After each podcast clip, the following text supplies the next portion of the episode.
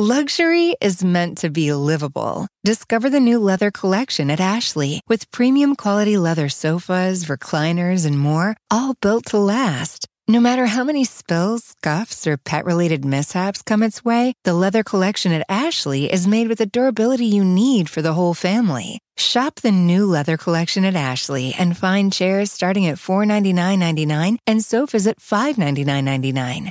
Ashley, for the love of home.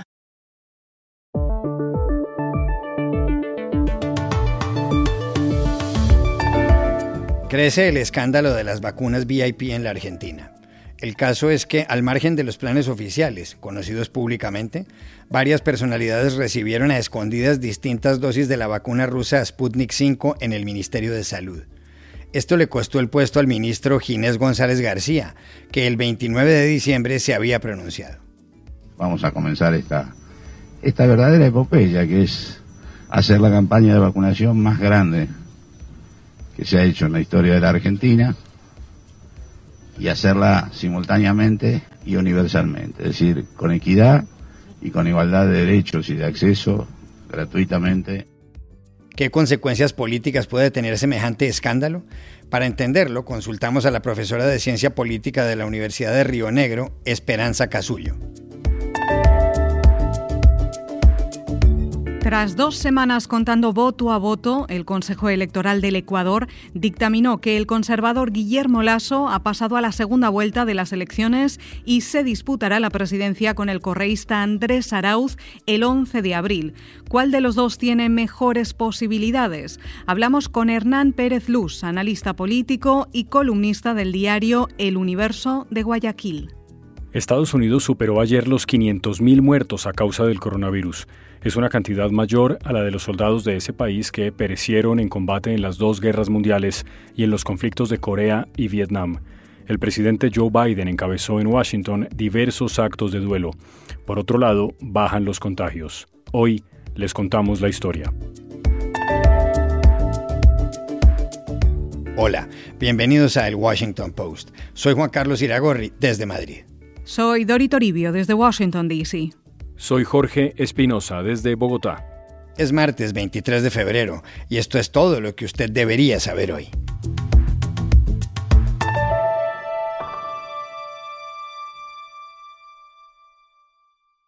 El escándalo de las vacunas VIP ha producido una crisis severa en la política argentina. Las consecuencias no se reducen a los cambios, las renuncias en el gabinete ministerial del presidente Alberto Fernández, van mucho más allá.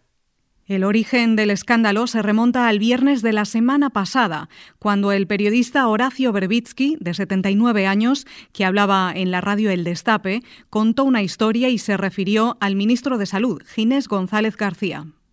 Bueno, pues ayer me vacuné, decidí vacunarme. Y este, bueno, me puse a averiguar eh, dónde hacerlo llamé a mi viejo amigo Ginés González García, a quien, a quien conozco desde mucho antes de que fuera ministro, este, y me dijo que, que tenía que ir al hospital Posadas. Luego, Horacio Berbitsky agregó lo siguiente. Cuando estaba por ir, recibí un mensaje del secretario de Ginés que me dijo que eh, iba a venir un equipo de vacunadores del Posadas al ministerio y que fuera al ministerio a darme la vacuna. Las palabras de Berbitsky generaron una reacción inmediata. Mucha gente se dio cuenta de que el ministro de Salud había organizado un mecanismo secreto para vacunar a personas influyentes. Varios abogados entablaron demandas. Uno de los primeros fue Jorge Monastersky. Hablamos con él. Al tomar conocimiento de que el ministro Ginés González García había abusado de su autoridad, realizando maniobras fuera de la ley para que se vacunen gente que no estaba dentro del organigrama, es decir, que no estaba dentro de su momento por edad o por profesión de riesgo, decidí hacer la denuncia penal. Denuncia penal por abuso de autoridad y por falsedad ideológica. ¿Qué es la falsedad ideológica? Es el delito donde algunas de las personas habrían mentido diciendo que eran personal médico, habrían dicho de que tenían la edad mayores de 70 años, es decir, datos falsos en instrumentos públicos, en registros públicos, para poder acceder a la vacuna. Vacuna que es de vital importancia para todos los ciudadanos del mundo y que los estados han hecho un cronograma de acuerdo a la complejidad. Entonces no podemos permitir de que se juegue con la salud de los médicos que están en la primera línea hace prácticamente un año sin descansar, arriesgando su vida y no estando vacunados, que aparezcan señores y pasen esa frontera dejando desprotegido a los principales héroes que tiene esta pandemia. El escándalo creció como la espuma, más aún cuando en el Perú se acaba de vivir otro con ciertas similitudes. Fue entonces cuando la prensa descubrió que Ginés González García se había reservado 3.000 dosis de la vacuna rusa, la Sputnik 5, para aplicarlas discrecionalmente en el ministerio. En la lista de los favorecidos estaban personalidades como el expresidente Eduardo Dualde y el exsecretario general de la presidencia Carlos Zanini. Ginés González se vio forzado a renunciar. En una carta al presidente Alberto Fernández, que ahora se encuentra en México, dijo que todo se debió a una confusión de su secretaria privada. ¿Qué consecuencias políticas tienen las vacunas VIP en un país con 2 millones de contagiados y 51 mil muertos? Se lo preguntamos a Esperanza Casullo, profesora de Ciencia Política de la Universidad Nacional de Río Negro e integrante de la red de politólogas. Sin duda, el escándalo de las personas que se vacunaron fuera de los protocolos es un duro golpe para el gobierno de Alberto Fernández. El gobierno venía eh, de dos semanas en donde la Argentina empezó a ver las primeras imágenes de personas comunes vacunándose, o sea, no personal de salud. Todos nosotros hoy tenemos un familiar, un amigo que se empezó a vacunar, había una cierta sensación de optimismo y esto por supuesto descarrila ese, ese tren y el gobierno se, ve obligado a dar explicaciones y obviamente también ha eh, llenado de energía a la oposición. No sé todavía cuál va a ser el efecto a largo plazo en vistas a las elecciones de octubre, pero esto ha sido un duro golpe.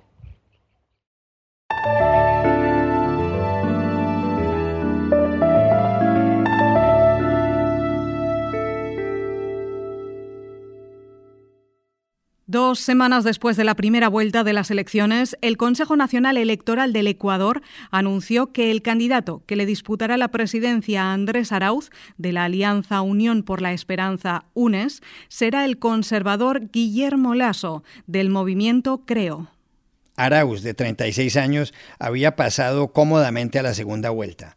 En la primera logró el 32,7% de los votos, pero Lazo se disputaba minuto a minuto el segundo lugar con Yacu Pérez del movimiento Pachacutic. Al final, Lazo lo superó por muy poco. Escrutado el 100%, Lazo consiguió el 19,74% de los votos. Yacu Pérez se quedó con el 19,39%. La diferencia fue de solo 32.600 papeletas. Lazo, de 65 años, se mostró complacido por haber pasado la segunda vuelta que se llevará a cabo el domingo 11 de abril. Yo creo que es motivo de alegría, motivo de satisfacción el hecho de que el Consejo Nacional Electoral haya proclamado los resultados y estemos ya en la segunda vuelta electoral de manera oficial. ¿Quién tiene más opción entre Andrés Arauz, que está apoyado por el expresidente Rafael Correa, y Guillermo Lasso? Le formulamos la pregunta a Hernán Pérez Luz, abogado constitucionalista, analista político y conocido columnista del diario El Universo de Guayaquil.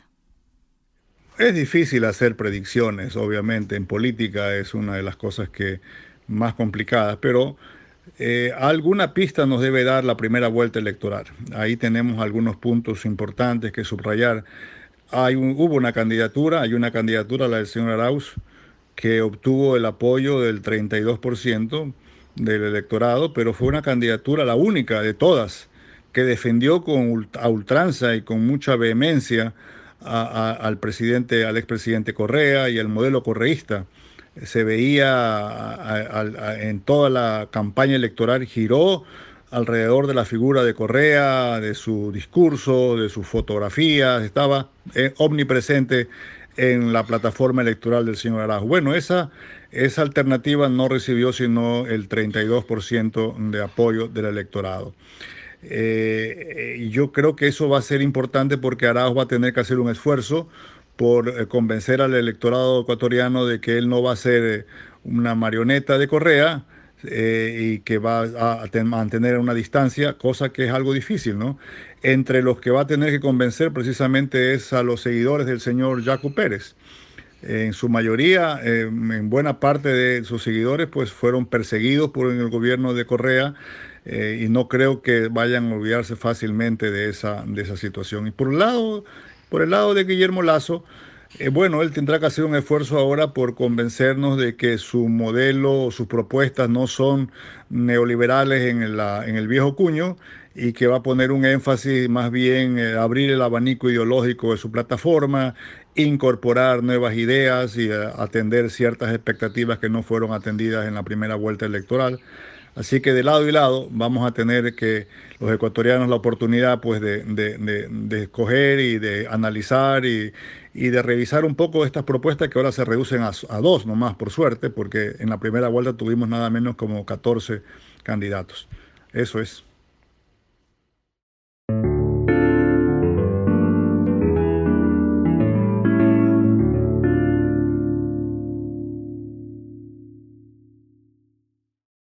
Poco antes de las 5 de la tarde, hora de Washington, D.C. y toda la costa este, Estados Unidos superó ayer los 500.000 muertos de coronavirus, una cifra que muestra el horror de una pandemia que en ese país ha contagiado a 28 millones de personas. La pérdida de vidas por esta enfermedad en Estados Unidos es mayor que la que sufrió en combate el mismo país en la Primera Guerra Mundial, la Segunda Guerra Mundial, la Guerra de Corea y la Guerra de Vietnam combinadas. La estadística sobre los muertos de coronavirus ofrecida por la Universidad Johns Hopkins de Baltimore no pasó para nada inadvertida en Washington. A las 5 en punto de la tarde, las campanas de la Catedral Nacional en Wisconsin Avenue sonaron 500 veces. No solo eso, Espinosa. Poco después, acompañado por su esposa Jill, el presidente Joe Biden encabezó un acto solemne en la Casa Blanca. ¿Cómo fue lo de la catedral y lo de la residencia presidencial allá en Washington, Dory? Juan Carlos, fue una tarde de duelo aquí en la capital estadounidense, con banderas a media asta y el eco de las campanas de la Catedral Nacional repicando por toda la ciudad.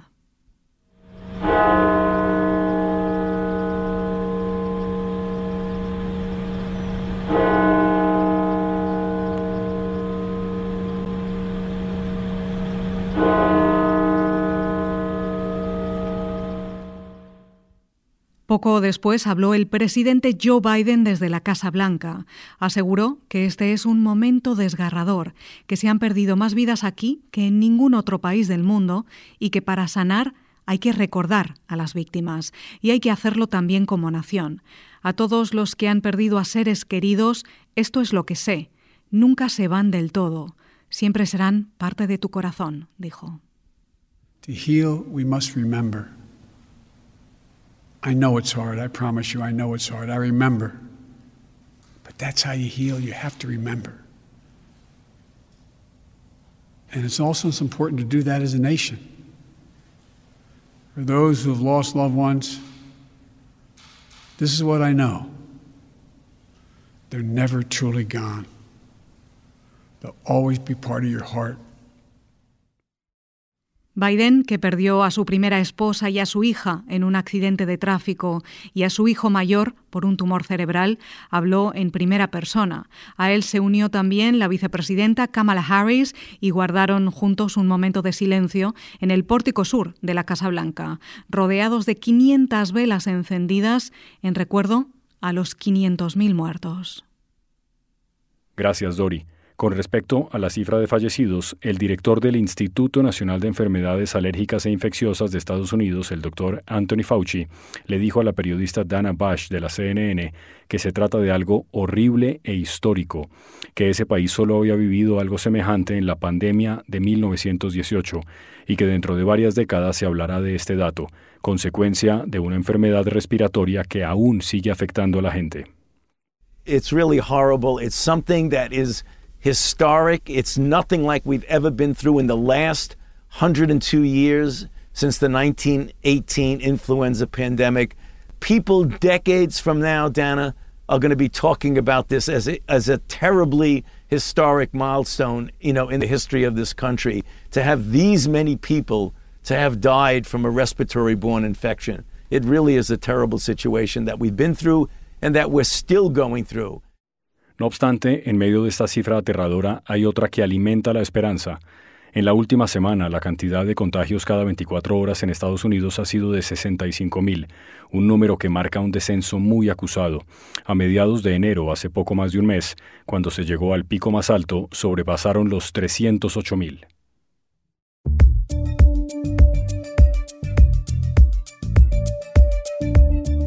Y estas son otras cosas que usted también debería saber hoy. La esposa del narcotraficante mexicano Joaquín El Chapo Guzmán, Emma Coronel, fue arrestada ayer en el Aeropuerto Internacional de Dallas, aquí en Washington, según informó el Departamento de Justicia. Coronel, de 31 años, que tiene pasaportes mexicano y estadounidense, está acusada de conspirar para distribuir cocaína, heroína, metanfetaminas y marihuana. También la acusan de haber ayudado a la fuga de su marido cuando estaba preso en México en 2015. Extraditado a Estados Unidos dos años después, el Chapo fue condenado a cadena perpetua más 30 años de cárcel. La Boeing ha pedido inmovilizar 128 aviones modelo 777, equipados con el mismo motor Pratt Whitney que se incendió y se desintegró el sábado sobre Denver, en Colorado, de donde había salido. Era la turbina derecha del vuelo 328 de United Airlines que iba a Honolulu, en Hawái. El mismo día, otro Boeing, en este caso un Jumbo 747-400 de carga, tuvo problemas en Holanda después de despegar. También dejó caer trozos del motor sobre Meersen, una localidad de la provincia de Limburgo. La Boeing ha abierto una investigación. Colombia está produciendo más cocaína que a principios de los años 90, cuando se vivió el boom de los carteles de la droga. La información la acaba de publicar el diario Financial Times, que explica que, según las Naciones Unidas, el 70% de la cocaína en el mundo es colombiana. El periódico afirma que de 2012 a 2017 hubo un incremento del 250% en el área cultivada de coca en ese país y que el año pasado fueron destruidos destruidas manualmente 130.000 hectáreas, lo que equivale a 20 veces el área de Manhattan en Nueva York.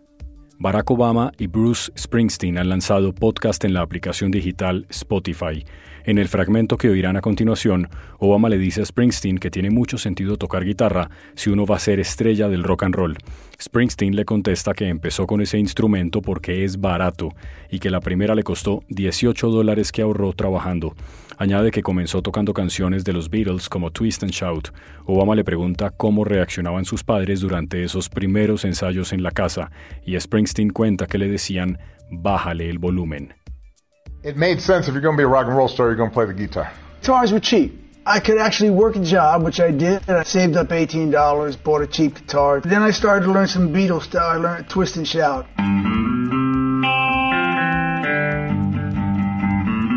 Did your folks say anything? Keep it down! El podcast se llama Renegade, Born in the USA, Renegado, nacido en Estados Unidos. Consta de ocho episodios y contiene conversaciones entre los dos sobre la política, el racismo, la paternidad, la masculinidad o los inicios de la música de The Boss, el jefe. Y aquí termina el episodio de hoy de El Washington Post, El Guapo. En la producción estuvo Cecilia Favela. Por favor, cuídense mucho. Y pueden suscribirse a nuestro podcast en nuestro sitio web, elwashingtonpost.com, seguirnos en nuestra cuenta de Twitter, arroba el post, y también nos encontrarán en Facebook buscando el Post Podcast. Chao, hasta mañana.